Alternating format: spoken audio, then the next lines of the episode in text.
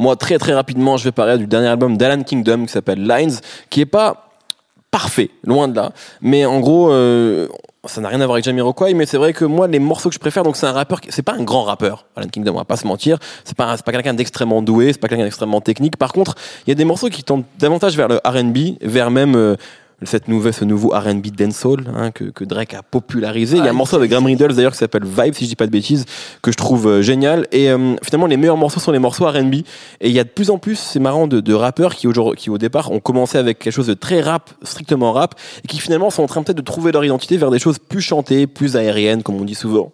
Et, euh, et voilà, j'ai bien aimé les morceaux d'Alan Kingdom que j'écoute beaucoup, euh, mais j'écoute deux trois morceaux du projet. Je vous conseille d'écouter. Ça s'appelle Lines. Et euh, voilà. Belle pochette.